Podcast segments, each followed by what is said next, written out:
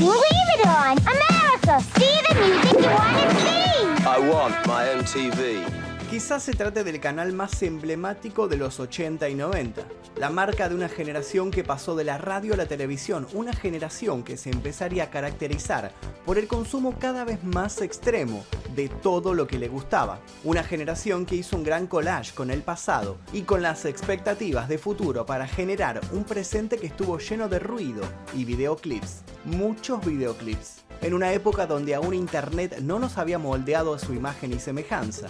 Este canal pasó a la historia como un icono de la cultura pop y el entretenimiento. Abanderado de la rebeldía plástica e hijo de la multireferencia, se trata de un canal que sin lugar a dudas demostró que la música y los nuevos medios aún tenían mucho que decirse entre sí. El controlado descontrol de este canal terminaría dando identidad a millones de adolescentes que no sabían que estaban frente a un momento bisagra en la humanidad. Nunca volverás a ver la música de la misma manera, decían sus publicidades.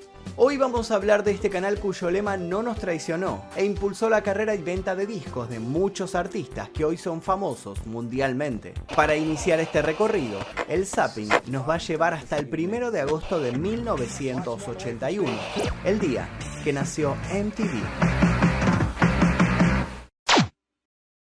Pero antes de comenzar quiero que me cuenten qué época de MTV ustedes consumieron. ¿La época que se trataba solo de videoclips o la época en la cual comenzaron los realities? ¿Conocen los MTV Unplugged? ¿Cuál es su favorito? ¿Por dónde prefieren escuchar música actualmente? ¿Por Spotify o por YouTube? ¿Acaso no les molesta cuando quieren ver un videoclip o escuchar una canción y encuentran el cartel que dice que está bloqueado en su país? ¿Sabían que hay una forma para poder escuchar todas las canciones y ver todos los videoclips del mundo sin ninguna restricción de zona? Todo esto se soluciona muy fácil usando Surfshark. Con Surfshark van a poder, por ejemplo, desbloquear las 15 bibliotecas mundiales de contenido de Netflix y no limitarse a usar solo la de su país van a poder acceder a BBC iPlayer, Hulu y otros servicios de streaming limitado en los países donde estén disponibles. Yo por ejemplo utilizo Surjar para poder acceder a documentales o películas que me sirven para ilustrar estos videos que ustedes ven en el canal. Este video, por ejemplo, fue ilustrado utilizando Surjar para conseguir ciertos videoclips viejos o grabaciones de MTV que estaban perdidas por ahí. Así que si les interesa Surfshark les voy a dejar un link para que se lo descarguen con un 83% de descuento, 3 meses gratis y solo por este mes con un antivirus completamente bonificado. Así que bájenlo aquí debajo con mi código, úsenlo y después me cuentan qué les pareció. Ahora sí comencemos. El rótulo de One Hit Wonder se usa para un cantante o grupo cuya popularidad o éxito se debe únicamente a una sola canción. Comencemos esta historia con una banda que entra en esta categoría. Corría en los años 70 y el joven Trevor Horn deseaba convertirse en productor, pero se sentía frustrado por no poder encontrar el ideal de canciones o artistas con los cuales trabajar. Como consecuencia de ello, se reunió con Geoff Downs y Bruce Gooley para dar vida a sus propias creaciones. The Buggles se caracterizó por un deliberado sonido techno-pop en consonancia con una temática fuertemente tecnológica y futurista que planteaba al mismo tiempo una crítica soslayada a la modernidad, lo artificioso y lo falso del mercado musical. Además, muchos de sus tópicos ahondaban en la industrialización y manipulación de las masas mediante la publicidad. El 7 de septiembre, cuando salió el primer sencillo de Buggles, Trevor pudo demostrar que no estaba equivocado que había podido construir el éxito que siempre había soñado. La fama del tema en cuestión ya no se repetiría con la misma efusividad en sus próximos trabajos. Trevor no lo sabía, pero se había convertido en un One Hit Wonder, pero no en cualquier One Hit Wonder. Su tema contaría con un par de peculiaridades. Llegaría a ser número uno en las listas del Reino Unido. La segunda peculiaridad es que el video del tema, dirigido por Russell Mulcahy, fue el primer video emitido por una naciente cadena estadounidense. Era el primero de agosto de 1981. El tema se llamaba Video Kill the Radio Star. We all are so excited about this new concept in TV. We'll be doing for TV what FM did for radio. And let's get into it right now at MTV.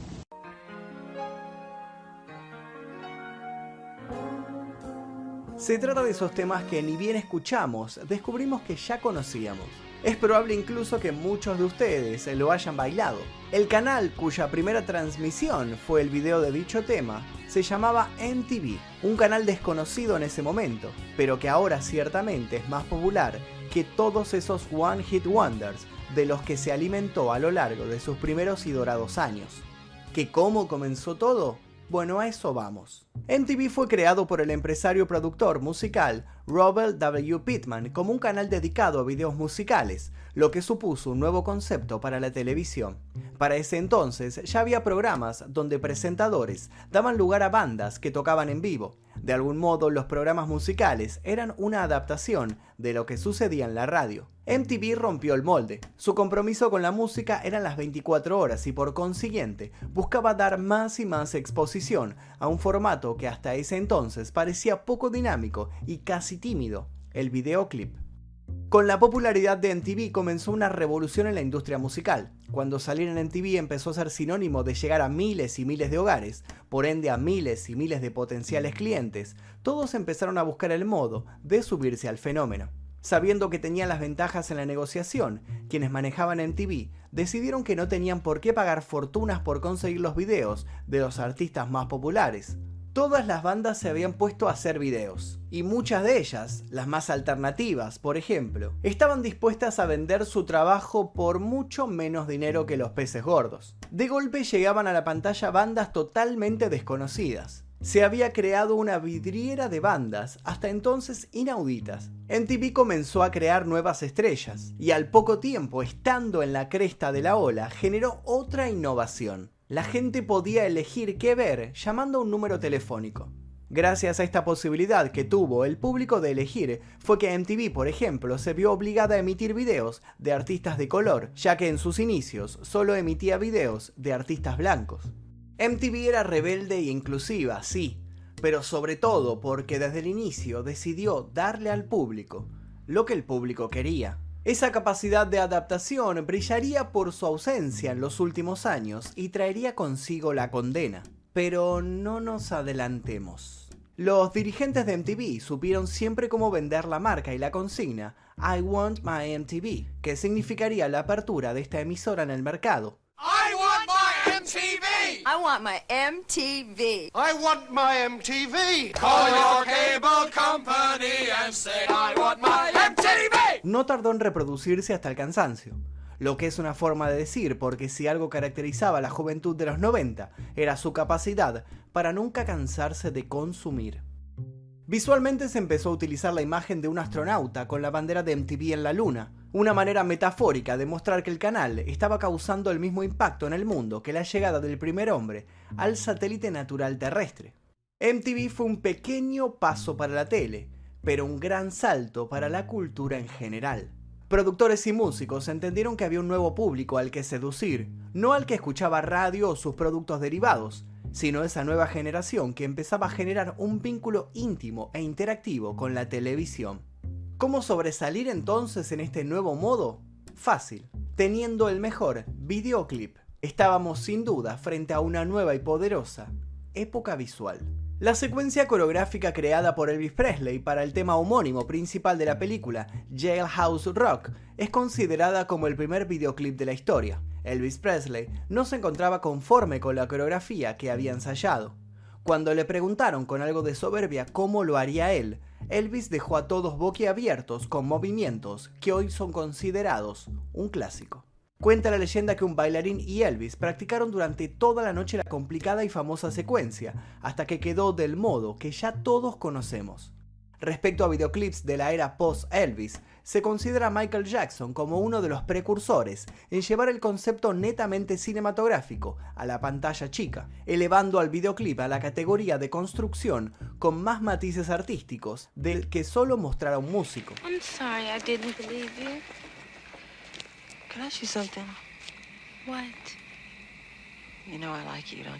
El videoclip se convirtió en una obra de arte en sí misma, apelando a la identificación saliendo de su estructura solemne para formar parte de un movimiento en constante cambio. Incluso varios directores, hoy reconocidos, dieron sus primeros pasos en la creación de videos musicales, como lo son David Fincher, Michael Gondry y Spike Jones.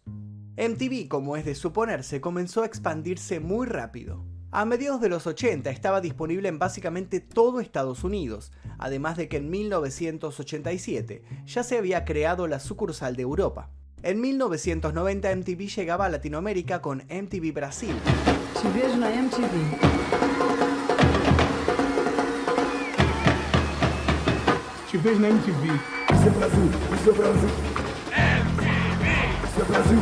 Brasil. Tres años más tarde, MTV Latinoamérica vería la luz. También se creó MTV Japón en 1992, MTV China en 1995, MTV España en el 2000 y luego en 2005, MTV África. Básicamente había MTV en cualquier lugar del mundo y con una programación especializada por cada región. MTV había conquistado la humanidad con una estrategia tan simple como efectiva. Había descubierto que podía dominar a la industria de la música y del video al mismo tiempo. ¿Cuál fue entonces el siguiente paso?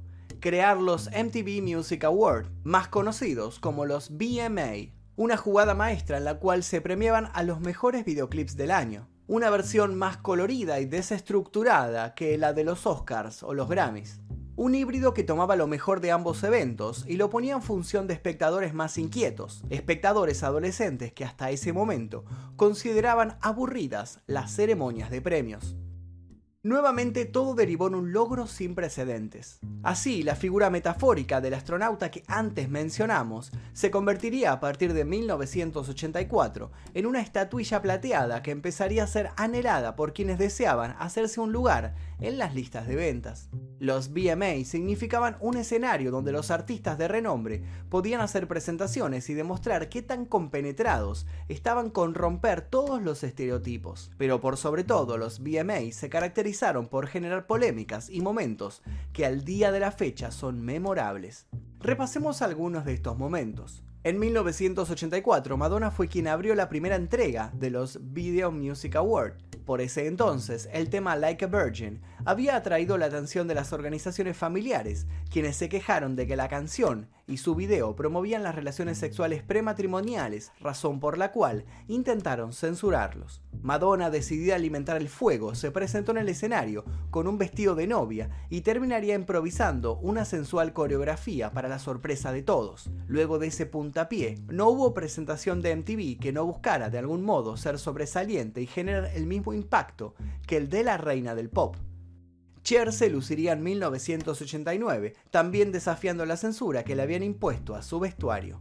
Ya en 2001 fue la entonces naciente Britney la que se llevó todas las miradas al aparecer con una serpiente gigante sobre sus hombros. La misma Britney, dos años después, protagonizaría junto a la ya mencionada Madonna y a Cristina Aguilera uno de los besos más comentados de una época, agitando a toda una sociedad.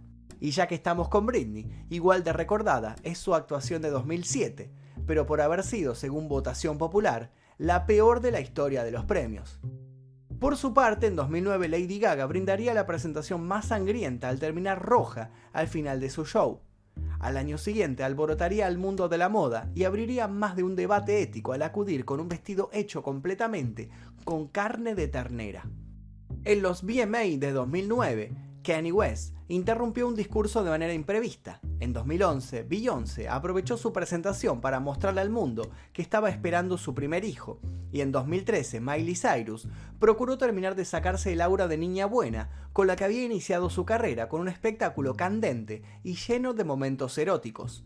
La lista sigue, pero no todo en el mundo MTV fue estridencia. MTV también tendría una faceta menos brillante, más sobria pero igual de exitosa una versión menos ruidosa, una versión desenchufada. Los MTV Unplugged tuvieron especial auge en la década de los 90 y sirvieron como un vehículo para consagrar a los artistas del momento, así como también para revitalizar las carreras de los grandes intérpretes ya consagrados. Este formato tuvo su antecedente otra vez con Elvis Presley y su show televisivo en la NBC de 1968, que es considerado como el primer unplug de la historia. MTV Unplugged fue creado por los productores Robert Small y Jim Burns. El compositor, Jules Shear, fue el anfitrión de los primeros 13 episodios, tras los cuales se eliminó a la figura del presentador. This is Unplugged, and we're back again. And we've got Elliot Easton right here, formerly of the Cars. And we've got Sid Straw sitting over here too. She's gonna sing on the spur of the moment. Aunque el episodio piloto de la serie se grabó en 16 de mayo de 1989 y tuvo como invitado al grupo XTC, el primer episodio oficial de MTV Unplugged se estrenó el 26 de noviembre de ese mismo año y contó con la participación de la banda Squeeze, la cantante Sid Straw y el músico Elliot Easton. Hay quienes afirman que el formato Unplugged se originó tras la presentación de John Bon Jovi y Richie Sambora en los MTV Music Awards de 1989. Dos grabaciones fueron claves para el impulso de esta serie, el disco Unplugged de Paul McCartney en 1991 y el Unplugged de Eric Clapton, editado al año siguiente. En 1992, María Carey fue la primera intérprete femenina en realizar un concierto acústico en vivo y el álbum se convirtió en el más vendido de la serie, con más de 15 millones de copias a nivel mundial. El MTV Unplugged de Nirvana se hizo particularmente famoso. Grabado el 18 de noviembre de 1993, fue una de las últimas apariciones televisadas de la banda, antes de la muerte del cantante y guitarrista Kurt Cobain, ocurrida en abril de 1994. En agosto de 1996, el grupo Kiss se presentó en el MTV Unplugged con sus integrantes originales, reunidos por primera vez en más de una década y sin maquillaje. Fue tal la repercusión de su presentación que decidieron hacer una gira mundial. En 1996, la banda grunge Alice in Chains eligió la serie para dar su último concierto. Aunque el vocalista Lane Staley estaba en malas condiciones debido a sus problemas de adicción, hizo una sorprendente actuación con el grupo. Si quieren conocer la historia de Lane Staley y Alice in Chains, los invito a ver el video que se encuentra subido a este canal llamado El día que murió Lane Staley. El 5 de mayo de 1994, los fabulosos Cadillacs fue la primera banda de habla hispana en realizar un MTV Unplugged en los estudios de MTV en Miami. El primer CD de un MTV Unplugged de la filial latinoamericana sería el de Charlie García. El primer Unplugged latino en ganar el premio Grammy en la categoría Best Latin Pop Album fue el de Shakira, donde la colombiana explotaría al máximo su época de baile árabe. Por el ciclo pasaron artistas de gran talla como The Cure, Pearl Jam, Oasis, R.E.M., Soda Stereo y La Curiaquian de Valderramas, Luis Alberto Spinetta, Diego Torres, Ricky Martin y Julieta Venegas, entre otros. Los Unplugged abrieron un nuevo subgénero musical y significaron para los artistas un nuevo espacio en el que desplegaron su talento de un modo diferente y lúdico. Pero este tampoco fue el último lugar en el cual MTV se mostró a la vanguardia. Para principios del 2000 MTV dejó de ser un canal completamente musical, temían estancarse. Se enfrentaban a competidores que ya habían terminado de entender el nicho y por eso dieron espacio a otro tipo de programación, una programación que una vez más haría historia. Podríamos decir que MTV creó los reality shows con The Real World y desde entonces han estado ayudando al género a evolucionar. Pero además de hacer reality shows, MTV también hizo todo tipo de contenido, desde caricaturas para adolescentes hasta programas que nos han hecho reír, replantearnos nuestro rol de consumidores o sentir vergüenza ajena. BBC Badhead son los primeros que se nos vienen a la cabeza cuando hablamos de estos programas.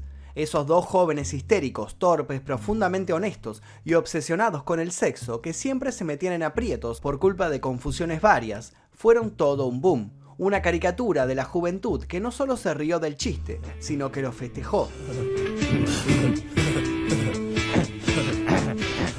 Ashton Kutcher, Dax Shepard y el resto del equipo de Punked fueron instantáneamente icónicos por hacer que sus amigos famosos se vieran como unos tontos con sus crueles engaños. Come on, come on. Come on. Stop.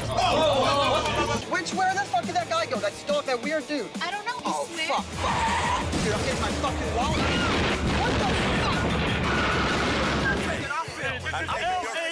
I paid for this film. I paid for this film. This is Los. Angeles Celebrity Deathmatch, por su parte, fue un programa de Claymation donde las celebridades luchaban a muerte en un ring. El show fue lo suficientemente popular para que el creador, Eric Fogel, fuese nombrado uno de los más creativos en la industria de la televisión por Entertainment Weekly. La sarcástica, cínica y misantrópica Daria examinó los suburbios y el clasismo social de la escuela secundaria de maneras divertidas y con pocas palabras se convirtió en toda una vocera generacional. ¿Qué es? ¿La nueva nariz de Brooke? ¿No es linda?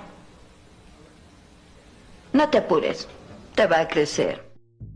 Otro éxito se forjó cuando Neb Schulman descubrió que la mujer con la que había estado saliendo en línea no era en realidad quien decía ser. La experiencia llevó al fascinante documental de 2010, Catfish, que luego se convirtió en una poderosa serie de investigación, Catfish, de TV Show, en 2012. Ozzy Osbourne le presentó al mundo a su familia en el reality de Osbourne, lo que puso a Sharon Osbourne, Kelly Osbourne y Jack Osbourne en el centro de atención. Ozzy admitiría más tarde que estuvo drogado durante toda la serie.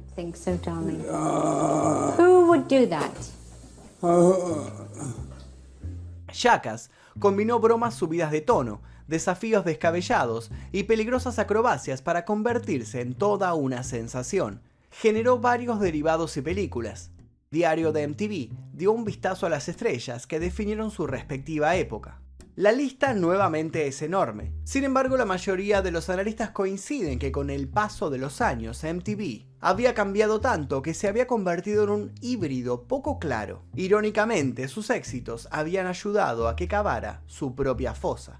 En el año 2011 se cambió el logo de MTV, dejando más que claro a los usuarios que ya no se trataba únicamente de un canal de música. Todo un ciclo llegaba a su fin. Hoy en día el mercado es mucho más complejo. No solo cambió drásticamente la industria del entretenimiento y las capacidades para generarlo, sino que existen, por ejemplo, plataformas como Spotify. La plataforma lanzada en 2013 es una de las más populares para escuchar contenidos musicales en la actualidad y gran parte de su atractivo entre el público melómano es su capacidad para generar listas de reproducción predictivas orientadas a los gustos de cada escucha y a sus hábitos particulares, lo cual propicia que el usuario tenga una experiencia totalmente personalizada. En lo que refiere a videos, ya sabemos qué plataforma está desplazando a la televisión, Les Garland, que cofundó MTV y fue su vicepresidente durante años, declaró, si tuviera que confesar mis hábitos, yo voy a YouTube, como todo el mundo.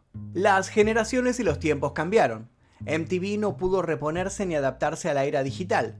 La gente cada vez ve menos la televisión en vivo y los jóvenes lideran esta tendencia. A pesar de su desenlace, MTV dejó una marca a fuego en el zapping mental de todos los que crecimos frente a la llamada caja boba y fue uno de los últimos grandes fenómenos mundiales que existieron previo a la nueva era virtual. MTV no solo cambió el modo de ver una cultura, sino que también cambió el modo en el que nos veíamos a nosotros mismos. Armó un decorado, instaló un vestuario, posicionó las luces. MTV construyó su propio videoclip, uno en el que participamos como extras todos los que disfrutamos de su alucinante y efímera ficción. Un videoclip eterno, uno cuya melodía aún tarareamos, con nostalgia, claro, aunque ya no recordemos la coreografía. Y hasta aquí el video del día de hoy. Les pregunto nuevamente, ¿qué época de MTV vivieron ustedes? Si es que consumían este canal. ¿Vivieron la primera época, la de los videoclips? ¿Vivieron la de los unplugged? ¿Vivieron las de los reality shows? ¿Cuál fue la época que les tocó a ustedes de MTV? Por supuesto, los invito a dejar sus comentarios, voy a estar leyendo todo lo que ustedes escriban aquí debajo. Los invito también a dejar sugerencias para posibles futuros videos. Yo les voy a dejar un par de videos aquí para que sigan haciendo maratón. Dejen su like, suscríbanse, lo de siempre. Mi nombre es Magnum Mephisto, nos veremos seguramente en el próximo video del día que. Adiós.